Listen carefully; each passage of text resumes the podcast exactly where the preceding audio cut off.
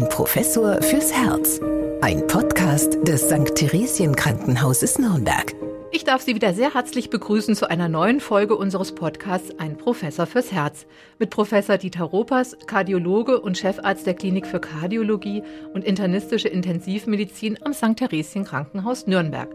Und mein Name ist Anja Müller. Ja, lieber Herr Professor Ropers, heute möchte ich Sie einladen, sich mit mir ein wenig von hier wegzuträumen und uns vorzustellen, dass wir kommende Woche Urlaub hätten und wieder reisen könnten, wohin wir wollen, was ja nun aktuell leider aufgrund der Corona-Pandemie immer noch nicht möglich ist. Wohin würden Sie denn gerne im Moment verreisen? Und was mir dieses Jahr fehlt, ist das Skifahren. Also das geht ja in Deutschland nicht und wenn man in andere Länder fährt, wo es angeboten ist, dann muss man ja hier ziemlich lange in Quarantäne bleiben. Also dieses Jahr kein Skifahren, aber das fehlt mir. Also da wäre ich jetzt auch ganz gerne Lieber bin ich natürlich mit Ihnen zusammen hier beim Podcast. Ja, das ist schön zu hören. Aber ähm, wahrscheinlich würde Sie jetzt auch mal der Süden locken oder wärmere Temperaturen? Der Süden ist immer eine gute Adresse. Also ich bin großer Fan von Südtirol und von Italien überhaupt. Also auch das steht dieses Jahr wieder auf dem Programm. Ja, wenn Corona es zulässt. Ja, das hat uns ja fest im Griff. Und da kann man wirklich nur hoffen, dass es für unsere aller Wohlbefinden hier und anderswo bald besser wird. Also wenn ich die Wahl hätte, würde ich jetzt gerne in den Norden fahren, obwohl es jetzt bei uns ja auch schon recht kühl ist. Aber ich komme mit Wärme und Hitze generell sehr schlecht zurecht. Also wenn die Temperaturen so über 25 Grad liegen, da ist mit mir nicht mehr viel anzufangen. Da fühle ich mich schlapp körperlich wie geistig. Also warum ist das so unterschiedlich? Warum lieben die einen die Hitze und für mich ist das was ganz was Furchtbares? Ist das genetisch bedingt? Ich glaube eher, das ist einfach individuell. Das ist jetzt hier etwas, es gibt Typen, die eben die Wärme schätzen und Typen, die mehr sich zu den Skandinaviern hingezogen fühlen. Äh, Gott sei Dank. Stellen Sie sich mal vor, alle würden in den Süden wollen oder alle in den Norden, dann wäre das wahrscheinlich nicht so günstig für die einzelnen Länder und auch nicht für das individuelle Urlaubserleben, äh, was man ja dann hat, wenn man doch ein bisschen einsamer unterwegs ist, gerade wenn ich jetzt an Norwegen, Finnland, Schweden denke, wo sie es offensichtlich hinzieht. Ja, wenn ich jetzt auch eine Patientin von Ihnen wäre mit Herzproblemen, dürfte ich denn da grundsätzlich verreisen? Also grundsätzlich ist es ja so, dass Reisen für sehr viele Menschen ein ganz wichtiger Bestandteil des Lebens ist und natürlich auch Herzpatienten reisen sollen und reisen dürfen. Es gibt da natürlich einige Aspekte zu beachten. Also Patienten mit einer eingeschränkten Herzleistung, die sollten sich nicht allzu viel zumuten, je nach Ausprägung der ähm, Herzleistungsschwäche, Patienten, die also zum Beispiel in Ruhe schon Atemnot haben, die sind, glaube ich, keine guten Reisekandidaten. Und dann ist es äh, auch so, dass äh, man zum Beispiel bei Flugreisen überlegen muss, was dort zu beachten ist. Also bei Flugreisen zum Beispiel, da sinkt ja die Sauerstoffaufnahme im Blut. Wenn man also dort äh, zum Beispiel Lungen- und Herzkrank ist, kann es sein, dass man eben Probleme bekommen kann. Das lässt sich aber im Vorfeld gut voraussehen und die meisten oder ich denke auch alle Fluglinien haben inzwischen entsprechende ja, Regularien gefunden, auch Herz- und Lungenpatienten mit zu transportieren. Das kann man vorher organisieren mit Hilfe des betreuenden Arztes, dass zum Beispiel auch Sauerstoff mit an Bord ist. Also es gibt im Grunde keine sehr großen Beschränkungen für äh, Reisen mit Herzerkrankungen. Ja, aber welche Reiseziele würden sich da eignen? Also wenn Sie sagen, das ist grundsätzlich erstmal kein Problem, kann man zum Beispiel bedenkenlos ans Meer fahren, wenn ich so an das Reizklima an der Nordsee denke oder Urlaub in den Bergen machen, da spielt ja vielleicht die Höhe dann auch eine Rolle. Gibt es da Reiseziele, wo Sie sagen, ja, ist doch ein bisschen problematisch? Also extreme äh, klimatische Bedingungen würde ich tatsächlich vermeiden. Also jetzt irgendwelche Reisen in die Arktis oder Antarktis planen oder in die Wüste Gobi. Äh, solche Dinge würde ich als Herzpatient wahrscheinlich eher nicht empfehlen. Das, aber alles andere hängt natürlich so ein bisschen davon ab, wo man sich wohlfühlt. Ja. Wer gerne in die Berge fährt, der kann das tun. Allerdings muss man auch eben die Höhe, wie Sie sagen, berücksichtigen. Also auf einer Höhe zum Beispiel von 2500 Metern, da ist der Sauerstoffgehalt in der Luft 5% weniger als am Boden. Wenn man einfach hier zum Beispiel in Nürnberg sich aufhält, geht man ja davon aus, dass man 21% Sauerstoff hat in der Luft. Da hat man eben in den Bergen nur 16 Prozent. Und das kann man dann auch messen, weil die Sauerstoffaufnahme in das Blut auch beeinträchtigt ist, wenn einfach weniger Sauerstoffangebot da ist. Da fällt dann diese Sauerstoffsättigung gerne mal von 98 auf 93 Prozent. Wie gesagt, das kann man alles messen. Gibt es auch gute Untersuchungen dazu. Und das kann natürlich für den einen oder anderen Patienten dann schon ein Problem sein.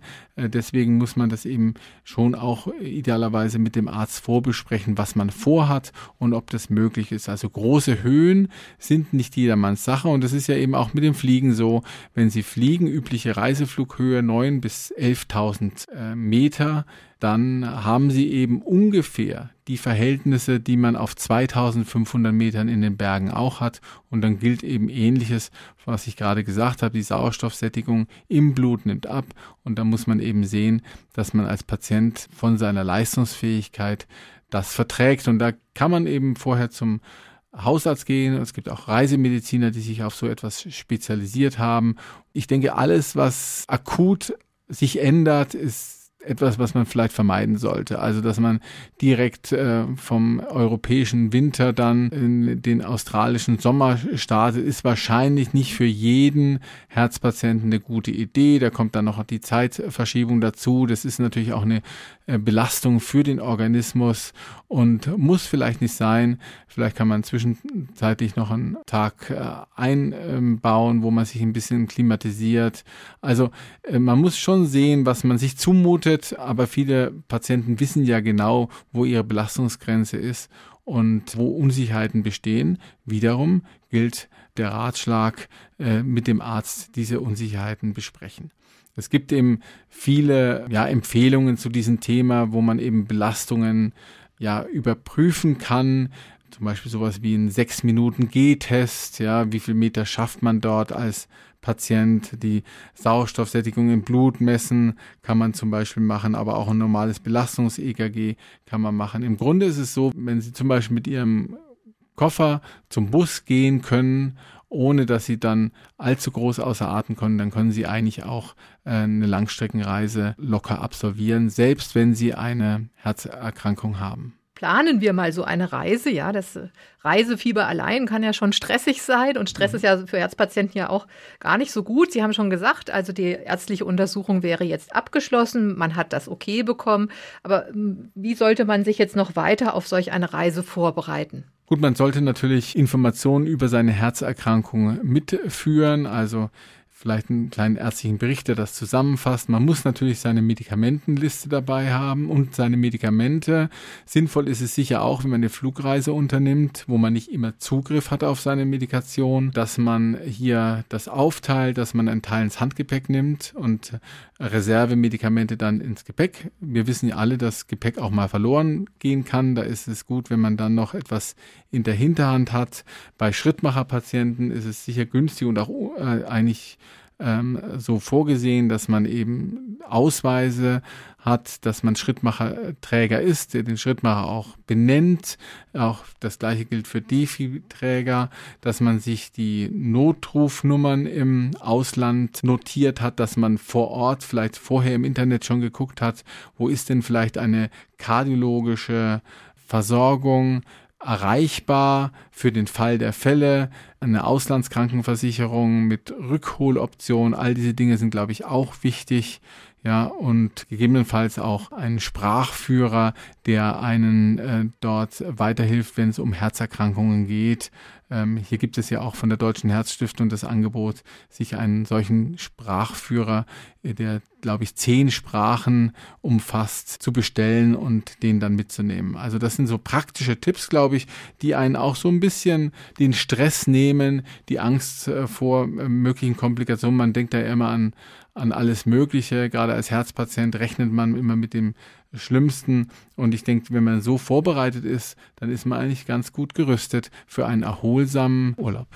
Dann kommen wir schon zum nächsten Punkt, nämlich die Anreise. Wir haben jetzt also das Reisegepäck zusammen, alles ist wunderbar. Sie hatten schon angesprochen, Flugreisen. Das ist so ein Thema für Herzpatienten. Was ist denn da zu beachten? Also Langstreckenflüge, sagten Sie, sind gar nicht so unproblematisch. Da gibt es genug Beispiele, dass man das gut bewältigen kann. Es gibt aber auch Ratschläge, dass man sich zum Beispiel vor Abflug ein blutverdünnendes Medikament, also dass man ein Medikament zu sich nehmen sollte. Muss dies ein Arzt verordnen oder kann man da einfach Aspirin nehmen oder sind das auch einfach so Empfehlungen, die ohne Hand und Fuß sind? Ja gut, also auch da ist es so, dass wir alle wissen natürlich Inaktivität, langes Sitzen in der sogenannten Holzklasse, dass es zu Thrombosen kommen kann, also Blutgerinnsel in den Venen, die sich durch einen ja, mangelnden Abfluss dort bilden und die dann, wenn man dann aufsteht, das Flugzeug verlässt, durchaus zu Lungenembolien führen kann. Das Blutgerinnsel bewegt sich dann über die Venen fort bis in die Lungenstrombahn und verstopft dann eben die Lungenstrombahn. Das ist eine sehr ernste, lebensgefährliche und manchmal auch tödliche Erkrankung, aber äh, sie kommt unterm Strich sehr, sehr selten vor, muss man sagen. Ähm, bei Flugreisen, da gibt es sehr gute Daten. Das ist im, äh, ist im weniger als Promillbereich, dass man sowas beobachtet. Jetzt einfach Medikamente nehmen ohne ärztliche Rücksprache ist sicher nicht sinnvoll. Das Aspirin verdünnt zwar etwas das Blut, hilft aber im äh, venösen Bereich, also dort, wo die Thrombosen entstehen, eigentlich nicht. Hier müsste man tatsächlich wirkungsvolle Medikamente einnehmen oder sich spritzen, die die Blutgerinnung eben nachhaltig beeinflussen. Und das würde ich in der Mehrzahl der Fälle nicht empfehlen. Das gilt für Patienten, die schon mal eine Lungenembolie hatten oder eine Beinvenenthrombose. Bei denen kann es sein, dass es sinnvoll ist, aber das nur in Absprache von dem Arzt. Und das sind ja dann auch alles Medikamente, die äh, im Prinzip rezeptpflichtig sind. Also das Selbstmedikation würde ich nicht machen. Bei Patienten, die dazu neigen, würde ich tatsächlich raten, Kompressionsstrümpfe zu tragen, auch wenn es unangenehm ist. Und dann, das gilt ja für jeden eigentlich in so einem Flugzeug, wenn immer möglich, aufstehen, ein bisschen Gymnastik machen. Das bieten ja auch manche Airlines an. Wenn man dort einsteigt, da kriegt man erstmal die Sicherheitsbestimmungen und Vorrichtungen demonstriert in dem äh, Fernsehen, die da häufig laufen, aber auch kleine Übungen zur Gymnastik, um eben so etwas äh, zu vermeiden. Wenn man die Möglichkeiten hat, kann man natürlich auch ähm, Langstreckenflüge abkürzen, indem man sagt, wir machen es in zwei Etappen. Auch das ist vielleicht ein Tick. Viel trinken ist auf jeden Fall eine gute Idee, aber auch da muss man natürlich sehen, Patienten, die eine Herzschwäche haben und vielleicht zur Überwässerung neigen, müssen da wieder aufpassen, so dass hier der Arzt auch wieder befragt werden muss. Also ich denke, das sind ähm, wichtige Tipps, die Einnahme, wie gesagt, von Medikamenten einfach so unkritisch und unter der Vorstellung, dass man dort etwas verbessert, ist, glaube ich, keine gute Idee. Also auch im Auto oder Zug würde ja auch gelten, Pausen machen und aufstehen, damit man dieses lange Sitzen unterbricht. Ist ja Urlaub. Wir sind ja nicht auf der Flucht, ja. Und dann öfter mal eine Pause machen, ist, glaube ich, bestimmt kein Fehler.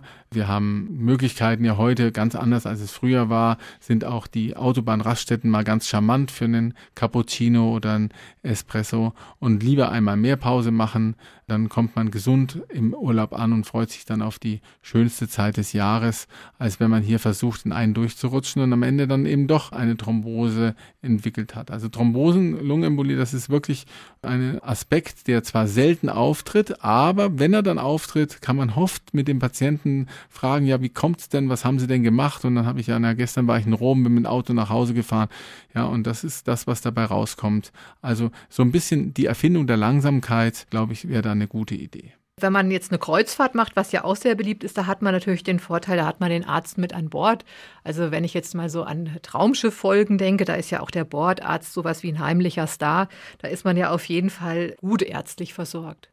Absolut, die Kreuzfahrtschiffe sind ja mit kleinen Krankenhäusern ausgestattet, die eigentlich alles an Bord machen können. Sogar, wenn der Arzt, der das macht, so kleine Operationen, selbst Blinddarmoperationen wurden schon auf Kreuzfahrtschiffen durchgeführt. Es gibt äh, Kreuzfahrtschiffe, die ja größere Dialyseeinheiten haben für Patienten, die eben nierenersatzpflichtig sind, die also auf diese Dialyse angewiesen sind. Und auch da sind ja ärztliche Kollegen äh, vor Ort, die sich sehr gut auskennen und die Passagiere eben dort gut begleiten. Die sind in der Regel auch gut ausgebildet, diese Kollegen, äh, so dass man sich darauf auch verlassen kann. Und das ist zum Beispiel ein Berufsbild, das mir auch noch vorschwebt, wenn ich dann später mal mit so einer schicken Uniform über so ein Kreuzfahrtschiff flaniere und dann beim Captain's Dinner direkt neben den Kapitän sitzen kann. Da freue ich mich schon drauf. Also da ist ein kleiner Blick in meine persönliche Zukunft. Ja, also da würde ich mich doch dann mal anbieten, dass wir den Podcast dann vielleicht von Bord machen. Das würde mich dann also auch sehr freuen. Jetzt äh, fährt ja dieses Schiff oder auch das Flugzeug steuert ja weit entfernte Ziele an. Wie ist es denn da mit der Zeitverschiebung? Wie sieht es denn dann beispielsweise mit der Einnahme von Medikamenten aus? Na gut, Melatonin ist ja da so ein, ein Tipp, den man geben kann, um eben dieses Jetlag, was ja auch viel mit Melatonin zu tun hat, zu ja, kompensieren. Ich kann Ihnen nur aus eigener Erfahrung sagen, das klappt nicht immer. Ja, da sind individuell die Unterschiede sehr, sehr groß. Also bei längeren Reisen hat man ja nun Zeit, sich auch an die Zeitverschiebung zu gewöhnen. Dienstreisen, die oft nur kurz in anderen Ländern sind, die versuchen ja, diese Zeitverschiebung möglichst nicht mitzuleben, indem sie halt einfach sehr früh ins Bett gehen, sehr früh aufstehen. Aber das ist eben etwas Individuelles, was sie allenfalls durch häufiges Reisen und deswegen öfter trainieren äh, steuern können. Ich persönlich halte nicht viel von diesen ähm, Medikamenten, aber da gibt es Unterschiede und ähm, jetzt aus Herzgesundheitsgründen spricht aber auch nichts dagegen, dass sie die einnehmen. Ja, also ich halte jetzt da, hatte jetzt keine Bedenken gegen die Einnahme von Melatonin zum Beispiel. Und wie sieht es jetzt aus, wenn man jetzt einen eigenen Medikamentenplan hat? Also man muss immer morgens, mittags, abends bestimmte Medikamente einnehmen und man ist, hat jetzt durch die Zeitverschiebung, ist das jetzt verschoben. Also wie macht man da weiter? Da sollte man sich langsam herantasten, ja, dass man sozusagen, wenn man, wenn man sechs oder acht oder zehnstündige Zeitverschiebung hat, dass man halt in zweistündigen Schritten sich so ein bisschen anpasst und dann über drei bis fünf Tage die äh, Medikation dann wieder so einnimmt, wie man sie auch zu Hause eingenommen hat, allerdings mit der örtlichen Zeit. Ein bisschen verschieben ist schon wichtig, gerade bei Medikamenten, die man nur einmal nimmt und die vielleicht auch eine entsprechend kurze Halbwertszeit hat, kann es natürlich sein, wenn Sie eine Zeitverschiebung haben von zehn äh, Stunden zum Beispiel, dass Sie dann das Intervall zu lange wählen. Gerade bei den Blutverdünnungsmedikamenten, glaube ich, muss man ein bisschen rechnen, aber auch da würde ich es nicht überbewerten. Hier ähm, ich glaube, da macht man sich in vielen Fällen zu viele Gedanken. Nur äh, auch das ist eine Frage, glaube ich, die ist sehr schnell gestellt beim ärztlichen Kollegen und er kann dann individuell festlegen, was sinnvoll ist und was nicht. Also Blutzucker zum Beispiel ist ein Thema, aber auch Antikoagulation ist ein Thema, auch Kontrazeption, also die Pille ist ein Thema, ja, für Zeitverschiebung. Nicht, dass man dann aus dem Urlaub schwanger zurückkommt, weil man hier die Abstände nicht eingehalten hat. Also das sind sicher Dinge, die man bedenken muss und da eine langsame Anpassung an die Vorortsituation ist sicher keine schlechte Idee. Ja, langsame Anpassung an die Vorortsituation, das gilt natürlich auch fürs Klima. Besser ist es doch erstmal jetzt nicht, sich gleich in Aktivitäten zu stürzen, sondern sich erstmal sorgfältig zu akklimatisieren, damit man sich erstmal überhaupt mal an das dort herrschende Klima gewöhnt. Definitiv. Also kommt Zeit, kommt Rat. Wir sind eben im Urlaub nicht auf der Flucht, hatte ich ja vorhin schon gesagt. Und gerade als Herzpatient ist man wahrscheinlich gut beraten, wenn man erstmal ein bisschen langsamer tut, wenn man irgendwo ankommt. Gerade wenn die klimatischen Verhältnisse vielleicht etwas herausfordernder sind, dass man dann vielleicht den ersten Tag im Hotel verbringt, am Pool verbringt, sich genau überlegt, was mache ich jetzt am nächsten Tag und dann eben mit einem kleinen Ausflug beginnt ähm, oder einen kleinen Spaziergang um die Ecke. Wenn man die Zeit hat, dann ist das gut investiert, weil man sonst natürlich schon dem Körper einiges zumutet und dann vielleicht auch so ein bisschen die Freude am Urlaub verloren geht, wenn man doch Beeinträchtigungen wahrnimmt. Aber wenn es dann äh, losgehen kann, da werden ja verschiedenste Aktivitäten oft vor Ort angeboten, gerade auch in großen Hotelanlagen. Und da möchte ich jetzt gerne mal so ein paar mit Ihnen durchgehen, ob denn das für Herzpatienten insbesondere auch gut oder schlecht ist. Also zum Beispiel der Tauchurlaub. Wie sieht es denn beim Tauchen aus? Tauchen ist sehr speziell, deswegen finde ich es gut, dass wir es hier auch gleich besprechen. Tauchen hat schon einen nachhaltigen Effekt auf die Lungen- und Herzmechanik. Also wenn Sie tauchen und Sie tauchen zum Beispiel 10 Meter tief, dann haben Sie eine 50-prozentige Reduktion Ihres Lungenvolumens zum Beispiel. Und auch beim Flaschentauchen ist es ja eine gewisse Herausforderung, dieser Gasaustausch. Deswegen sehen ja auch äh, die entsprechenden Empfehlungen vor, dass man vom Tauchen, insbesondere wenn es um Flaschentauchen geht, ein ärztliches Attest sich ausstellen lässt, dass man eben dafür fit genug ist. Also es gibt da auch Limitationen, zum Beispiel Patienten, die ein Defi tragen, die sollten nicht tauchen gehen. Patienten äh, nach einem Herzinfarkt sollten zwölf Monate warten, bis sie tauchen. Patienten, die einen Stent bekommen haben, sollten sechs Monate lang nicht tauchen. Patienten mit dualer Plättchenhemmung, also mit Aspirin und noch einem blutverdünnenden Medikament, sollten idealerweise nicht tauchen. Also da gibt es tatsächliche Limitationen. Auch das berühmte Foramen ovale, also ein kleines Löchlein in der Vorhofscheidewand, das wir alle haben im Mutterleib, weil halt dort kein Blut durch die Lungen fließt, sondern direkt vom rechten in das linke Herz. Dieses Löchlein verschließt sich bei den allermeisten Menschen nach der Geburt. Bei ungefähr fünf bis sieben Prozent aller Menschen bleibt es offen. Und wenn es offen ist, können sich dort Blutgerinnsel ihren Weg bahnen vom rechten in das linke Herz-Kreislauf-System oder eben auch Luft.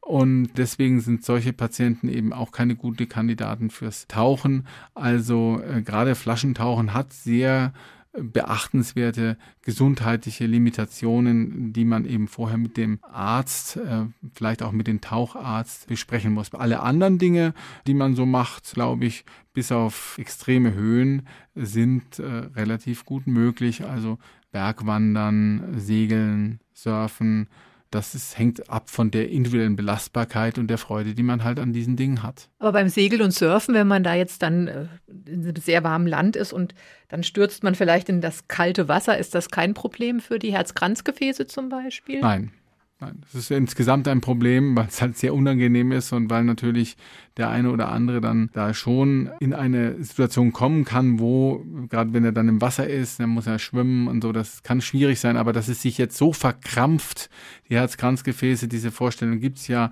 dass man dann einen Infarkt entwickelt, das glaube ich ehrlicherweise nicht. Und beim Bergwandern, da muss man ja auch irgendwie hochkommen. Kann man denn da bedenkenlos eine, schnell die Höhe überwinden mit der Seilbahn, also auch beim Skifahren? Oder ist das nicht auch eine Belastung? Genau, das ist eben die Höhe und der Sauerstoff, äh, die Sauerstoffversorgung. Und da ist es so, Patienten, die vielleicht eine Atemnot haben, bei geringer körperlicher Belastung, denen würde ich das nicht empfehlen. Da gibt es eben auch Messvariablen, die man in der Untersuchung ermitteln kann, zum Beispiel beim Belastungs-EKG. Die sollten dann vielleicht nicht ganz so große Höhen wählen, zum Beispiel vielleicht nur bis 1500 Meter. Bei allen anderen, glaube ich, ist es relativ unbedenklich. Wie gesagt, es ist tatsächlich so, Sie können das messen im Blut, wie hoch Sie sind, ja, und den Abfall dieser äh, Sauerstoffsättigung, der ist durchaus nennenswert. Also fünf Prozent ist eine ganze Menge wobei die aller, allermeisten Menschen äh, hier keine großen Probleme haben. Und das gilt auch für die Herzpatienten.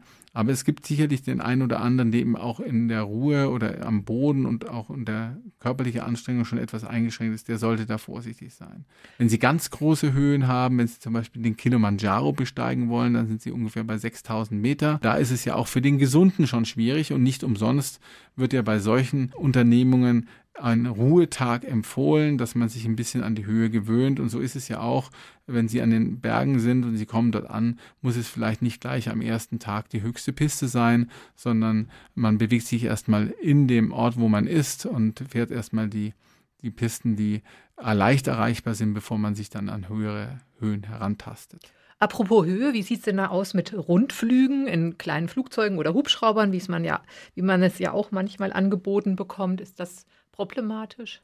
In der Regel nicht, weil die Höhen, die dort gewählt werden, man will ja was sehen bei diesen Rundflügen und bei den Hubschrauberflügen, die sind nicht so hoch. Da bewegt man sich ja im, im Bereich von 200, 300, vielleicht 400 Meter oder in den Bergen natürlich schon höher, ja, aber das ist nicht die Reiseflughöhe, die wir sonst bei den Flugzeugen haben, äh, 10.000 Meter und vielleicht etwas mehr und da sind die meisten Menschen auch mit Herzerkrankungen eigentlich keinem allzu großen Risiko ausgesetzt.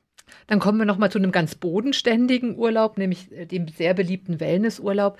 Sind denn Thermenbesuche für Herzpatientinnen ratsam? Therme, Wellness ähm, ist etwas, was ja vielen gut tut.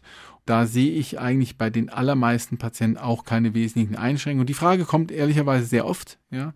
Gerade bei Patienten, die ein akutes Ereignis hatten, wann kann ich wieder in so eine Wellness-Einrichtung gehen, wann kann ich meine Kneipkur, wann kann ich wieder nach Füssen? Also ganz oft die Frage.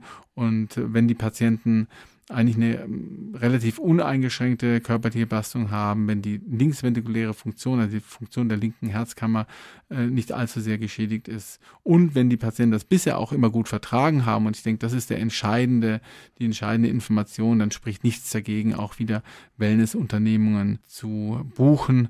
Äh, das hat ja wieder was mit der Lebensqualität zu tun und ein, ähm, ja, es ist sehr angenehm, es macht glücklich, es macht zufrieden, man hat das Gefühl, man tut was für seine Gesundheit, das ist ja auch so und deswegen wird es von mir in der Regel sehr unterstützt. Also auch der Besuch der Sauna. Sauna ist natürlich ein besonderes Thema. Tatsächlich, da gibt es eine große Studie, wer hätte es anders gedacht, aus Finnland zusammen mit den Österreichern. Die haben mal geguckt, wie ist das, wenn ich in der Woche 45 Minuten in die Sauna gehe.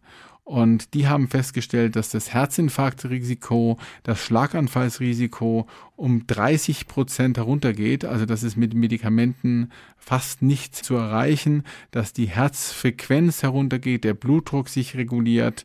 Also die Sauna ist auch kein Hindernisgrund. Man muss nur darauf achten, dass man natürlich den Flüssigkeitsverlust, den man dort erstrebt, ja, dass man den in, entsprechend ausgleicht, dass man vielleicht auch die Elektrolyte, die man dort verliert, wieder ausgleicht. Aber äh, Sauna hat ja auch wieder was mit Lebensqualität zu tun. Bei den allermeisten Patienten sehe ich eigentlich keinen Den Saunabesuch zu verbieten. Nochmal, die aller, allermeisten Herzpatienten sind in der Lage, Reisen zu unternehmen. Und wenn es jetzt nicht mehr die Fernreise ist nach Neuseeland, dann ist es auch mal ein Kurztrip nach in den Bayerischen Wald zum Beispiel oder an die Nordsee, äh, der sehr viel Freude macht und insgesamt die Gesundheit verbessert.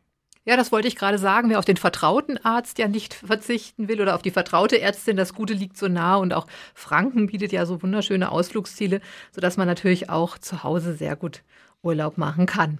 Ja, auch wir sind noch weit entfernt von unserem Urlaub, deswegen haben wir auch eine nächste Podcast-Folge für Sie vorbereitet. Da geht es um Herz und Psyche und da würden wir uns sehr freuen, wenn Sie wieder dabei wären. Bis dahin erholen Sie sich gut. Bis ganz bald. Ein Professor fürs Herz. Ein Podcast des St. Theresien Krankenhauses Nürnberg.